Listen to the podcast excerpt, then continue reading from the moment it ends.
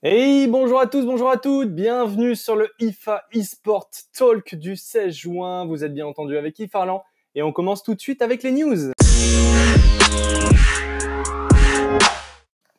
Et on commence ces news du côté d'Epic Games, du côté de Fortnite, après de nombreux reports, de nombreux retards, de nombreuses excuses de la part d'Epic Games. Fortnite a finalement lancé son événement d'intronisation de la nouvelle saison hier soir. Et autant vous dire que du côté de Fortnite, Fortnite va rimer avec océan et tsunami. En effet, la nouvelle zone s'est transformée en tsunami. Le tsunami qui va avoir un, enjeu capital, je pense, au niveau de la fin de game. On l'a vu, il va y avoir une nouvelle mécanique. Les joueurs vont pouvoir nager dans l'eau, ce qui est totalement nouveau du côté de Fortnite. Et ce qui fait que lors de la fin de zone, la hauteur qui était un petit peu trop forte jusqu'à présent, Fortnite a peut-être trouvé la petite astuce pour que les joueurs puissent, en perdant de la vie, en sacrifiant de la vie, bien entendu, mais reprendre la hauteur pour avoir un, gameplay compétitif bien plus stable. Après, la grande question, c'est est-ce que cette grosse masse d'eau, déjà que les joueurs professionnels avaient des problèmes de lag, des problèmes de performance de serveur, est-ce que cette masse d'eau va euh, régler ou non les problèmes de serveur d'Epic Games? J'ai un peu peur pour la nouvelle saison d'FNCS.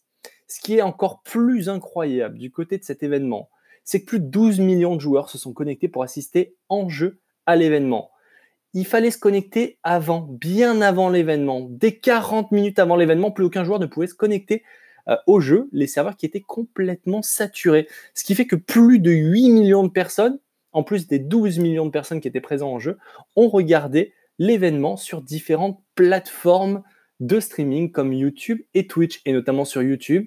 Euh, le célèbre youtubeur Michou a réuni plus de 300 000 personnes en direct.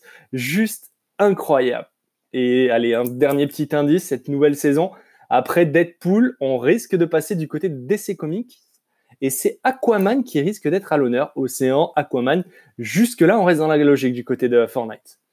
On va switcher du côté de Riot Games. Riot Games, après avoir lancé sa Super Fantasy du côté de la LEC, alors pour ceux qui ne connaissent pas ce qu'est une Super Fantasy, je le rappelle, vous avez des paquets de cartes, vous, en fait vous achetez des paquets de cartes ou vous obtenez des paquets de cartes, vous construisez votre équipe avec des cartes de joueurs et en fonction des performances de vos joueurs lors du week-end ou lors de la journée euh, de match, vous allez gagner plus ou moins de points. il va y avoir un classement qui va vous octroyer plus ou moins de euh, récompenses à la fin de la saison. Après l'avoir testé en Corée, ils l'ont lancé la semaine dernière en LEC et en LCS. Et maintenant, c'est à LVP qui va être lancé. On va rester du côté de euh, Riot Games. C'est surtout TFT, le deuxième gros jeu de Riot Games. Ça y est, les Worlds vont commencer. Les Worlds de TFC sont euh, annoncés. Pour les joueurs européens, c'est 64 joueurs qui vont être choisis parmi les meilleurs joueurs européens. Et comment on se qualifie? Tout simplement en jouant. Il va y avoir euh, une compétition qui a commencé hier soir à minuit 001. Et chaque semaine, Riot va figer le classement et va attribuer des points au premier, au plus haut joueur sur le classement. Tout simplement, sur cinq semaines, les joueurs, les 64 joueurs en Europe Nord-Est et en Europe Ouest qui auront récolté le plus de points seront qualifiés pour euh, la phase euh, éliminatoire des Worlds. C'est tout pour les news. On va se focus cette fois-ci encore une fois sur un jeu de Riot Game, mais sur un jeu dont on n'a pas parlé. Et le focus de la semaine, c'est sur un nouveau jeu Riot Game, Valorant, qui est sorti il y a quelques semaines de sa phase de bêta. Ça y est, Riot Game l'a enfin annoncé. Ils vont sortir le mode ranked. Et comme ils sortent le mode ranked, qui dit ranked dit compétition, Valorant vient euh, juste de diffuser un communiqué de presse, un article, appelez-le comme vous voulez, pour les Valorant Initiation Series. Comme ils l'avaient annoncé, ils vont soutenir les créateurs, les joueurs, euh, les commentateurs de tournois pour essayer de faire mûrir et fleurir une scène e-sport sur Valorant. Ils vont pas y aller eux-mêmes dès le départ comme ils le font avec, euh, avec League of Legends, mais ils vont laisser petit à petit, ils vont tester tout simplement le marché, non pas directement en propre, mais en aidant les créateurs de contenu, les organisateurs, les équipes, les joueurs, les joueuses, bref, vous avez compris. Et notamment avec ce programme qui va s'appeler le Valorant Initiation Series, on va tout d'abord commencer par un petit tournoi.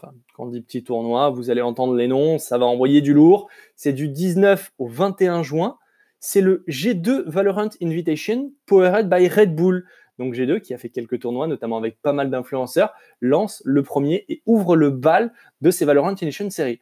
Je suis honnêtement très très impatient de savoir comment va se dérouler la compétition, quelles sont les équipes qui vont être sélectionnées, est-ce qu'on va rester sur un mode influencer friendly ou est-ce qu'on va avoir des professionnels, enfin des professionnels. Ok, il y a beaucoup de joueurs qui se font rapter par des équipes professionnelles. Est-ce qu'on appelle ça des joueurs professionnels à l'heure actuelle alors qu'il n'y a pas de scène ou des semi-pros? Certes, ils sont payés. Après, on a entendu des rumeurs du côté des Amériques où des équipes étaient prêtes à lâcher 25 000 euros par mois pour des joueurs Valorant. Bref, est-ce qu'on va être dans la démesure? Est-ce que Valorant va être le premier euh, ou le prochain euh, jeu tiers 1 e-sport? Pour le moment, on n'en est pas là. En dehors des tournois qui ont été joués pendant la phase bêta et pendant le lancement, où des influenceurs, des gros influenceurs jouaient, les viewers étaient là. Sur les tournois qui sont un petit peu plus petits, qui se déroulent tout au long de la semaine, je trouve, de mon point de vue, que le viewership est pour le moment très faible. Le point positif, c'est que les gros joueurs euh, notamment du côté nord-américain et du côté français, on pourrait citer Screams, commence à avoir un viewership qui est de plus en plus élevé. Mais est-ce que les viewers vont être au rendez-vous pour du cast de tournoi? C'est ce qu'il va falloir surtout vérifier, notamment pour les Valorant Initiation Series. Parce qu'il ne faut pas se cacher, euh, Riot Games ne lancera pas une scène e-sport si les viewers ne sont pas là. Et on le sait, CSGO n'est pas le jeu le plus regardé du monde, même s'il reste toujours dans le top 5, mais lorsqu'il y a des grosses compétitions de jeux vidéo, lorsqu'il y a un gros tournoi, euh, il finit quasiment top 1, top 2 Twitch tout le long du tournoi. Donc est-ce que Valorant va réussir à faire ça? Alors pas forcément sur les premiers tournois, mais d'ici à 3 mois, 6 mois, c'est une bonne question. Ou est-ce que finalement, un petit peu comme un Apex, ça va être un joli feu de paille? Vous inquiétez pas, restez à l'écoute, n'hésitez pas à vous abonner, on va rester focus sur cette scène, on va voir un petit peu comment elle se développe et je vous tiendrai au jus de tout ce qui se passe. Et on va finir bien entendu ce podcast par les derniers résultats e-sportifs.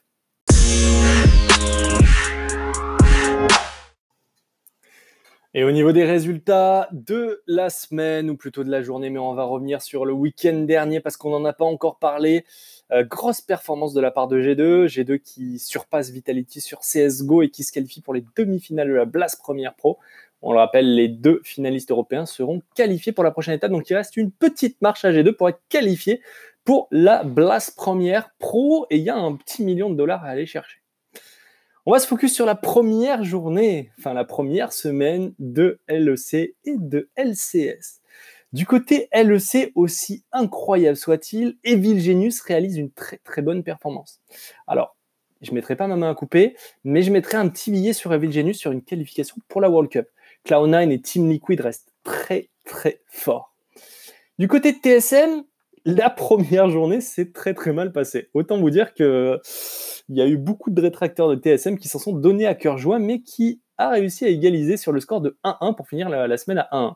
Ils sont quatrième, ex aequo avec Counterlogic Gaming, avec FlyQuest et avec Golden Guardian. Et derrière, il y a Immortals qui ferme la marche avec Dinitas et Android Fifth. Alors, je suis assez déçu du côté d'Immortals parce que chaque saison, j'ai fort, fort, fort, j'ai beaucoup, beaucoup d'espoir qui se qualifie. Euh, malheureusement, j'ai bien peur que cette saison, ça soit un petit peu plus compliqué. Du côté de l'Europe, c'est un petit peu plus surprenant. Alors, ok, tout le monde attendait G2 au top, au top, top niveau, et le premier jour, autant vous dire qu'ils ont fait une bonne performance. Pas de souci là-dessus. Par contre, euh, les deux journées suivantes, ça a été un petit peu plus compliqué. Il se retrouve sixième, ex aequo, avec Origin et Misfit. Là où c'est un petit peu plus décevant, c'est du côté de Schalke. Schalke finit euh, avec un 0-3 à la neuvième position, ex aequo avec XL. On remonte un petit peu au classement. Vitality qui fait une bonne première semaine après un début de split de la saison dernière, voire un split, un segment de printemps très très compliqué euh, pour eux. Euh, ils commencent une bonne première semaine sur le score de 2-1 en, en troisième position, ex aequo avec SK et Mad Lion. Et Fnatic et Rogue sont pour le moment premiers avec un score clean sheet de 3-0. Voilà, c'est à peu près tout pour les résultats de la semaine. Et on va juste finir, clôturer par le petit plus. On va parler de la PS5. Non? Qu'est-ce que vous en pensez?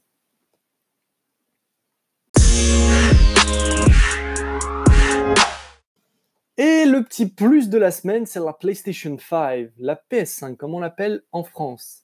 La conférence a eu lieu jeudi dernier, une conférence qui a laissé pas mal d'observateurs dubitatifs, moi le premier. Pour plusieurs raisons. Alors, on va commencer par les points positifs. La console est magnifique, je la trouve vraiment très très belle. J'ai quelques petites inquiétudes sur sa taille, elle semble quand même très petite pour les specs et les capacités dont elle doit délivrer le jour J. Donc j'ai un peu peur en termes de rafraîchissement et bon, vous m'avez compris, je vais pas aller plus loin sur ce délire-là pour pas porter la guigne ou quoi que ce soit. En tout cas, je pense que je suis un joueur PlayStation, donc je resterai du côté de PlayStation. Mais par contre, du côté de la line-up, du côté des jeux annoncés, autant vous dire que je n'ai vraiment pas euh, eu ce petit plus, ce petit coup de frisson, euh, ce petit gap, ce vraiment ce, gap qui a été franchi, cette évolution technologique entre des jeux PS4 ou PS4 Pro, PS4 Pro Plus et des jeux PS5. Alors, il y a GTA, il y a pardon, Gran Turismo qui revient, ok, euh, mais le jeu a pas l'air oufissime. Alors c'est difficile peut-être de voir la complexité des jeux en 4K parce que c'est de la diffusion en live streaming. Il y a Ratchet Clank, ok, c'est peut-être le seul jeu où je me suis dit incroyable, le jeu a l'air ouf. Par contre, on n'a pas de date de sortie. Normalement, un jeu comme ça, ça devrait être en day one. Le jeu devrait sortir dès le lancement de la console, mais je pense qu'on l'aura plus pour euh, l'année d'après, donc en décembre 2021. Et pour le moment, on reste sur ça. On reste sur pas mal de jeux qui ont été annoncés, pas mal de projets, pas beaucoup de jeux qui vont sortir euh, pour le moment de ce qui est annoncé pour la fin de l'année en même temps que la console. Pas de date, pas de prix. Surtout que les rumeurs de prix laissent à présager une console très très chère. On reviendra bien entendu dès qu'on en saura plus. Bref, pour le moment, je dirais pas que les nouvelles consoles euh, ne m'enchantent pas, mais on n'en est pas loin. J'attends vraiment de ce mois de juillet et de ce mois d'août, du côté de Xbox comme du côté de PlayStation, de très grosses confs avec de très beaux jeux. Ok, il y a un très beau jeu du côté d'Ubisoft, vous le savez, vous le connaissez, on en reparlera très très bientôt, mais pour le moment, il n'y a que ça qui me fait rêver. En tout cas, je vous remercie d'avoir écouté ce podcast. J'espère que ce podcast vous a plu. N'hésitez pas à laisser un message sur Encore. Vous avez le lien dans la description du podcast. Vous pouvez laisser un petit message ou des questions euh, sur lesquelles je prendrai le temps d'y répondre à la fin de chaque podcast. Et si jamais, vous pouvez avoir toutes les informations sur mon Twitter ou mes réseaux sociaux, ifarlant, I-F-A-R-L-A-N-T. C'était le IFA Talk Show numéro 1. J'espère que ça vous a plu. C'était un bon pilote. J'ai pris beaucoup de plaisir à le faire et j'espère qu'il y en aura d'autres et j'espère que vous serez de plus en plus nombreux. En tout cas, merci beaucoup.